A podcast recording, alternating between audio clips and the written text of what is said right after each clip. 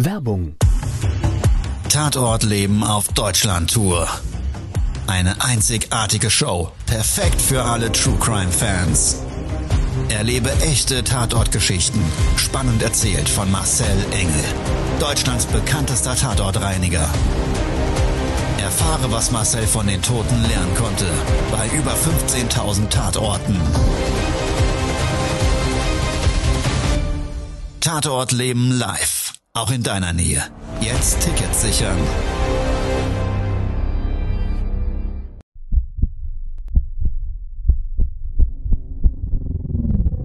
Todesursache. Der Podcast mit Tatortreiniger Marcel Engel. Es wird immer mal wieder in meinem Podcast vorkommen, dass wir sehr tief in das Geschehen eintauchen. Ich werde offen darüber sprechen. Damit meine ich, dass Flüssigkeiten wie Blut als Element das kleinste Problem sein wird. Ich freue mich, wenn ich euch auf eine Gedankenreise entführen darf in meine Welt des Tatortreinigens. Todesursache. Der Podcast mit Marcel Engel. Hallo, schön, dass du wieder eingeschaltet hast. Ich freue mich sehr, dass wir gemeinsam jetzt gleich in einen Tatort des Lebens eintauchen. Jeder von uns hat schon mal schicksalhafte Entscheidungen getroffen. Wenn diese dann aber tödlich enden, dann werde ich als Tatortreiniger gerufen und wenn so ein Lebensfilm geschrieben wird und du die Story dahinter erfährst, dann kann ich dir sagen, ist der Tatort meistens gar nicht das Schlimmste daran, sondern die Hintergründe und genau die möchte ich jetzt mit dir nochmal durchleben. Also lass uns gemeinsam starten in diesen Tatort der schicksalhaften Entscheidung.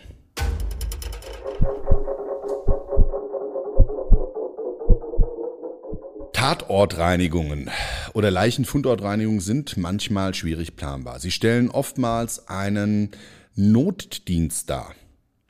Gerade dann darfst du dir so vorstellen, wenn im öffentlichen Raum etwas passiert, dann kommt die Polizei, es wird dort ermittelt, die Spurensicherung sichert dort alles und im Anschluss daran hat man natürlich aber das größte Interesse, diese ähm, Spuren der Tat dann auch wieder zu bereinigen und Menschen eben nicht unnötig diese schrecklichen Bildnisse da zuzumuten. Manchmal ist es aber auch so, dass der Tatort des Lebens zuschlägt und trotz alledem erstmal solche Leichenfundort ähm, Spuren nicht bereinigt werden dürfen, weil man eben noch langfristig ermittelt. Ob zum Beispiel es gar kein Unfall war, sondern vielleicht ein Mord oder ja, was so die Hintergründe sind, warum ein Geschehnis dann zu dem Tod eines Menschen geführt hat.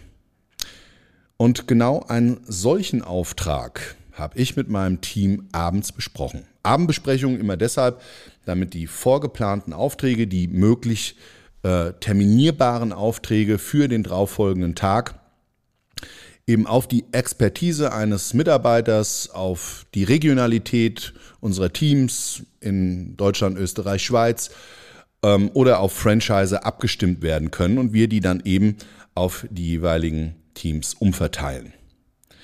Und dieser Auftrag, der hat mich so getriggert, dass ich den selber fahren wollte. Also bin ich am darauffolgenden Tag mit meinem Einsatzfahrzeug bei strömendem Regen in ein großes Industriegebiet in Deutschland gefahren.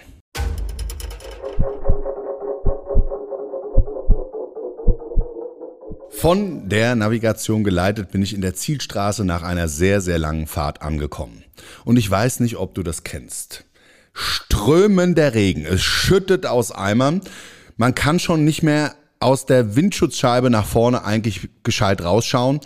Konnte ich dann die Hausnummern an diesen Industriegebäuden, an den Fassaden, am Zaun irgendwie erkennen. Also es war nichts zu sehen. Da uns ja ein Unternehmen bestellt hat, habe ich mir gedacht, naja, irgendwann, irgendwo wirst du wohl ein Reklameschild mit dem Firmennamen erkennen. Aber Pustekuchen.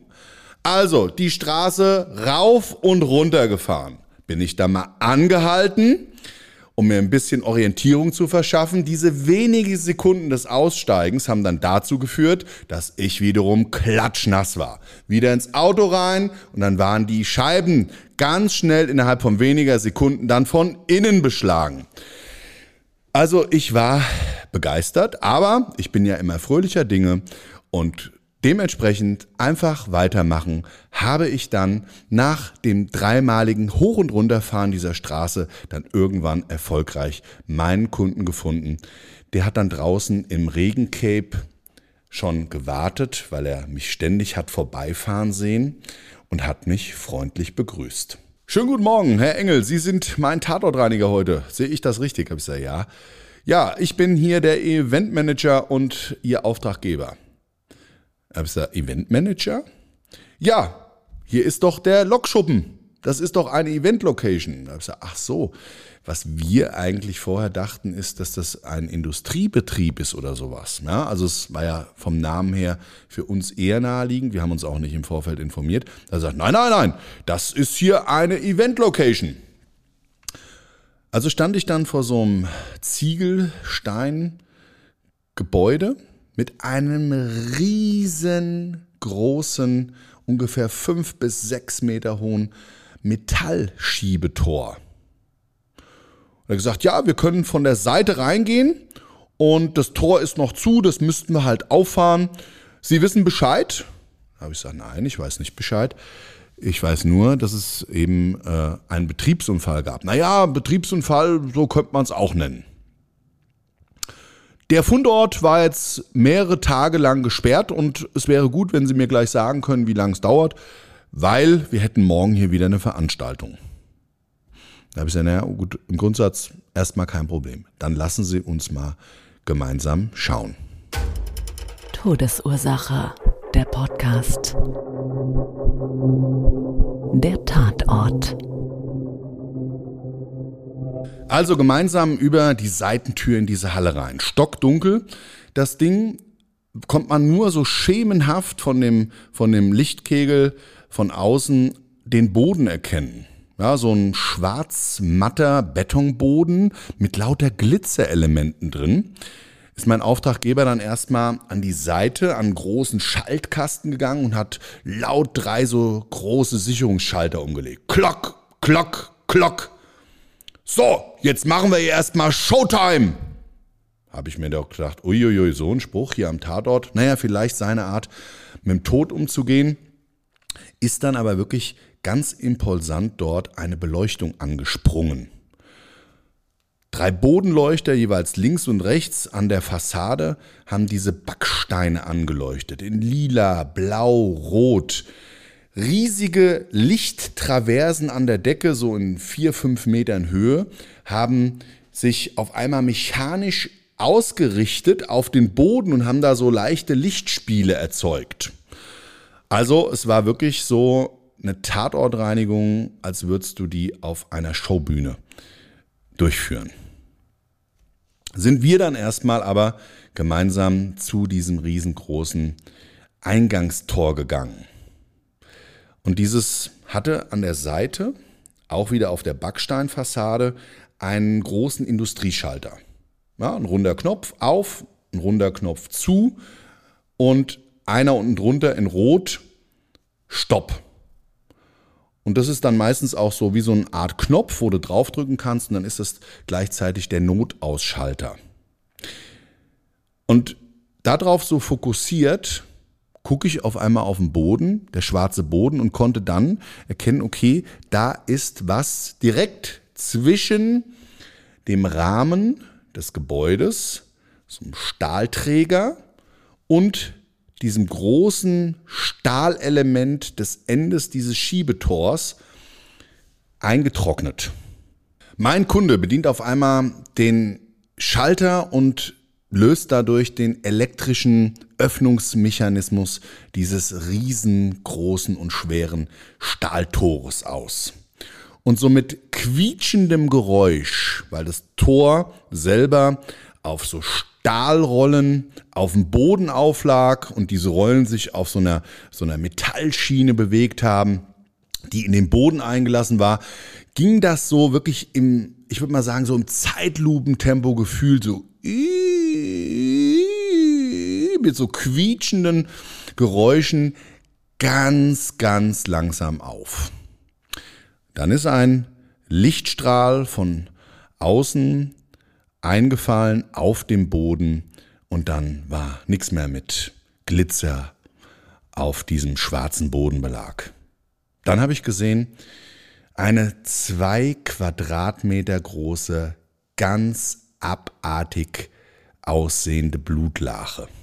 Die hat sich so auf dem Boden abgezeichnet, am Rand eingetrocknet, in die Mitte gehend, in so einer geligen, dunkelroten, ins Schwarz übergehenden Farbe und Konsistenz. Habe ich mir noch so für mich fachlich dann gedacht, Mensch, also wenn da jetzt in irgendeiner Form vielleicht dieser Mechanismus ausschlaggebend für den Unfall war, dann kann es auch ohne weiteres sein, dass Blut in diesen Rollenkasten, also diese Rollen waren verdeckt, die waren vom Boden her nur wenige Zentimeter ähm, zur Unterkante des Tores sichtbar. Und der größte Teil dieser Rolle ist eben in so einem Rollenkasten montiert an dem Rolltor verdeckt gewesen. Da habe ich mir gedacht, oh, also das könnte fachlich echt herausfordernd werden habe ich noch gesagt, Mann, Mann, Mann, was mag denn hier wohl wirklich Tragisches passiert sein? Was heißt denn hier tragisch, sagt auf einmal der Kunde. Also wenn der Depp nicht aufpasst, ja, hat er ja Pech gehabt. Puh, hab ich mir gedacht, was ein Kommentar schon wieder. Und ich muss ganz ehrlich eins sagen, du weißt so, wenn ich solche Kommentare höre, dann spare ich mir oftmals weitere Gespräche mit dem Kunden. Ja, jeder hat seine persönliche Einstellung zum Tod und ich kann es auch verstehen, dass nicht jeder in so einer Situation Empathie zeigen muss. Das, dazu gibt es ja keine Verpflichtung. Aber ich sage jetzt mal, gegen solche Sprüche bin ich so ein bisschen allergisch. So ein bisschen Respekt dem Tod gegenüber, ein bisschen Respekt einem Menschen, der dort gestorben ist, gegenüber. Auch wenn man nicht jedem Menschen, der stirbt, hinterher trauern muss, ist aber, glaube ich, das zumindest in meiner Wertewelt ein wichtiger Punkt. Und genau aus dem Grund haben wir dann auch nicht mehr so viel geredet. Aber wie ich mir das noch fachlich durchdenke mit diesem Kasten und wie ich das jetzt so alles reinigen werde, greift er mir mehr oder weniger vor weil er gesagt hat, ja, wissen Sie, ähm, da ist übrigens hier auch Blut wahrscheinlich in den Rollen und das muss natürlich auch von Ihnen ordentlich sauber gemacht werden und deshalb haben wir äh, die Technikerfirma bestellt ähm, und der Mitarbeiter dort wird Ihnen das dann aufschrauben, dann müssen Sie es auch sauber machen. Sie können ja erstmal mit dem Boden anfangen. Naja gut, okay, genau so diese Vorgehensweise habe ich auch für mich gesehen und habe dann begonnen, diesen Tatort des Lebens zu bereinigen. Und da ich ja nicht mehr viel mit dem Kunden sprechen wollte, habe ich auch ehrlich gesagt dann nicht mehr fragen wollen, was denn da wirklich jetzt passiert ist. Es war natürlich schon für mich sehr interessant und ich war auch extrem neugierig, weil die Blutlache selber, die war eben in dem Innenbereich und vor allen Dingen an dem Rahmen dieses riesengroßen Tors in einer Höhe von circa einem Meter auch noch eingetrocknet, sowie als auch an dem Endstück zur Fassade, wo praktisch das Tor dran gefahren ist. Draußen, so ein bisschen durch die Schiene getrennt, war gar nichts mehr. Das war aber dem Regen geschuldet. Also auch draußen muss da in gewisser Form eine Kontaminierung durch Blut eigentlich im Vorfeld sich als Problem dargestellt haben. Aber das hat die Natur selber geregelt war ich mitten in diesem Workflow drin und habe mit dem Spachtel erstmal diese größeren Blutmassen runtergekratzt. Dann habe ich das Ganze mit dem Enzymreiniger eingeschäumt und eingeschrubbt, einmassiert und war gerade dabei, mit dem Nasssauger diese Fläche abzureinigen, kam der Techniker, der mir helfend diesen Rollenkasten demontieren sollte. Was ich zu dem Zeitpunkt nicht wusste, war, dass er an dem Abend dieses Unglücks, dieses Tatort des Lebens, der zu dem Tod eines seiner Kollegen geführt hat, dass er dort auch dabei war. Ja, und deshalb hat er mir die Geschehnisse dieses tragischen Ereignisses genau geschildert.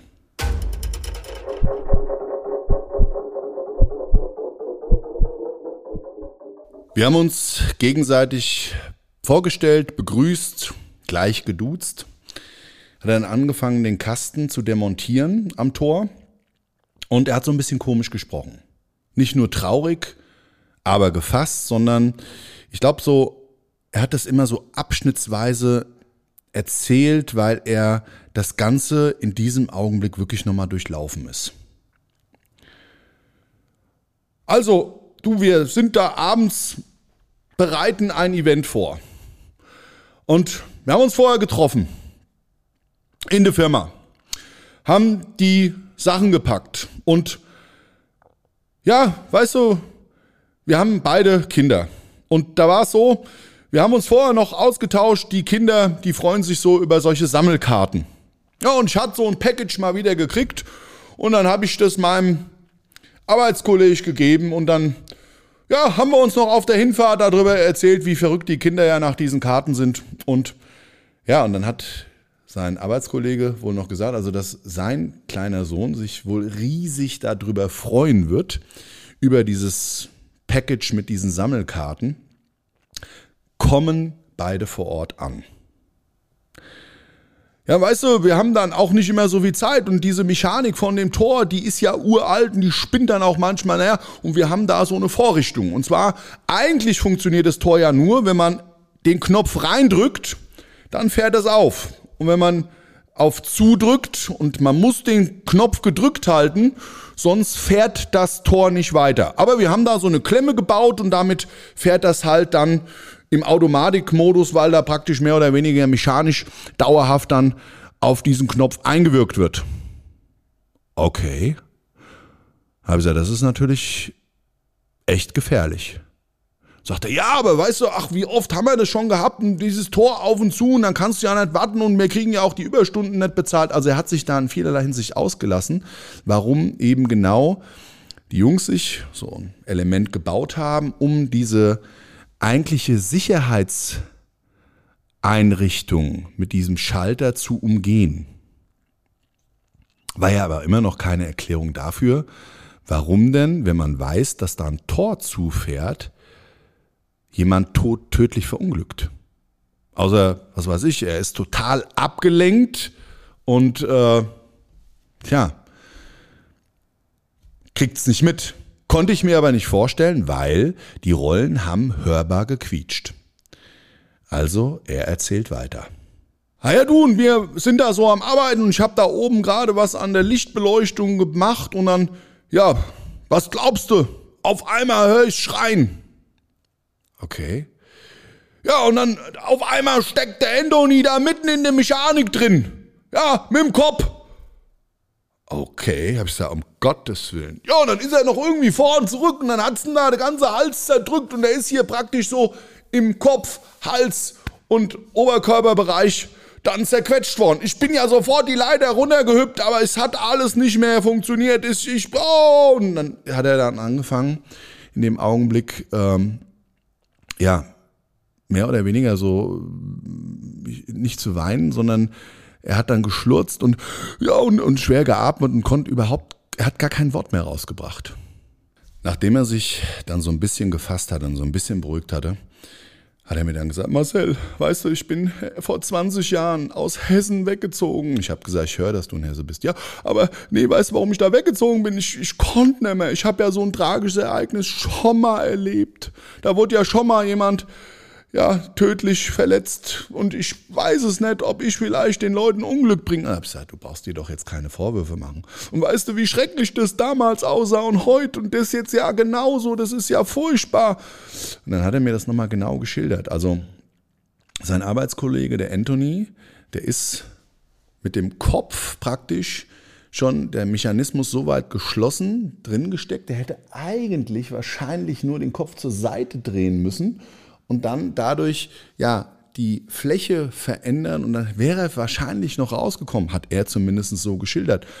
Ja, und dann hat er aber Panik gekriegt und dann ist er mit dem Oberkörper nach vorne und dann hat er versucht, da das Tor aufzuhalten. Aber das geht ja nicht, das kannst du ja vergessen. Dann, ich, dann hat er mir das so technisch alles erklärt, mit wie viel Newtonmetern und wie viel Kraft und äh, dieses uralte, riesengroße, schwere äh, Tor mechanisch da bewegt wird. Und er hat gesagt, er hat ja keine Chance gehabt dann wurde er da wie eine Zitrone zerquetscht. Und er sagte, ja, er hätte ja nur den Kopf zur Seite und dann raus und dann wäre es ja gegangen, aber und dann habe ich das gesehen, dann hat er da richtig festgesteckt, ich bin die Leiter runtergesprungen, aber es hat ja nichts mehr geholfen, da ist ja schon alles geplatzt und es hat geknackt, ich werde die Geräusche nie vergessen. Also dem ist wohl dann der, der Unterkiefer wahrscheinlich zerquetscht worden, der Hals, Halspartiebereich, hier oben ähm, der Brustbereich und dabei wohl auch dann ja die Halsarterie gekattet, ist der Arme dann da wirklich zerquetscht wie eine Zitrone, elendig verblutet. Wie er mir dann aber erzählt hat, warum der Anthony überhaupt in diesen Mechanismus reingeraten ist, da habe ich Gänsehaut gekriegt.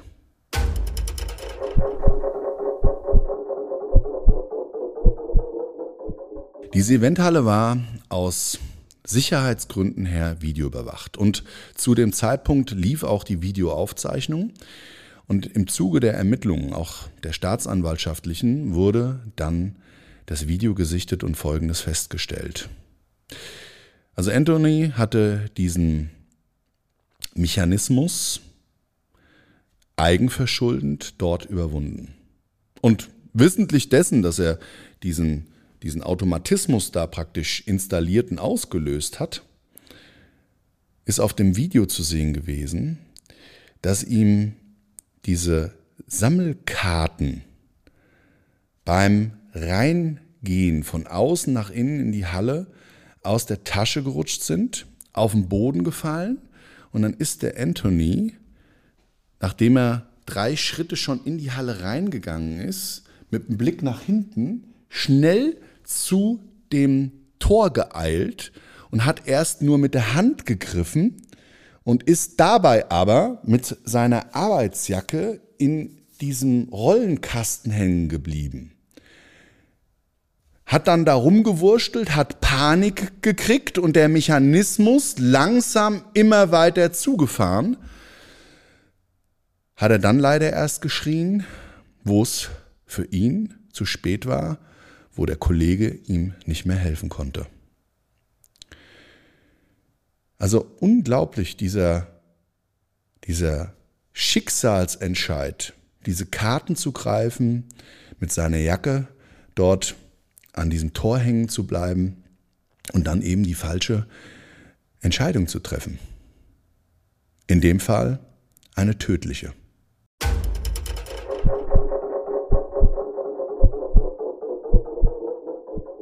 Du, ich, wir alle treffen täglich unbewusste, aber auch viele bewusste Entscheidungen. Und ob diese immer richtig oder falsch sind, zeigt sich manchmal erst, indem man sie durchlebt. Ich wünsche mir und hoffe für dich, dass du die richtigen Entscheidungen triffst. Ansonsten bleibt mir für heute nur zu sagen, ich wünsche dir einen wunder, wunderschönen Tag, eine wunderschöne Restwoche. Mach was draus. Vielleicht bis zur nächsten Podcast-Folge. Ich würde mich zumindest riesig freuen. Bis dahin, ciao, dein Marcel. Das war's schon mit der neuen Folge von Todesursache, der Podcast mit Marcel Engel. Kopf einer eigenen Spezialreinheit und Tatortreiniger bei mehr als 12.000 Orten auf der ganzen Welt. Was kann Marcel für dich bereinigen? Jederzeit. Weltweit. Melde dich oder klick dich einfach mal durch auf marcelengel.com. Empathisch, tiefgründig, ehrlich. Todesursache lässt dich garantiert nicht kalt. Seid dabei. Ich freue mich. Abonniere die Staffel und du kommst für keine Folge zu spät.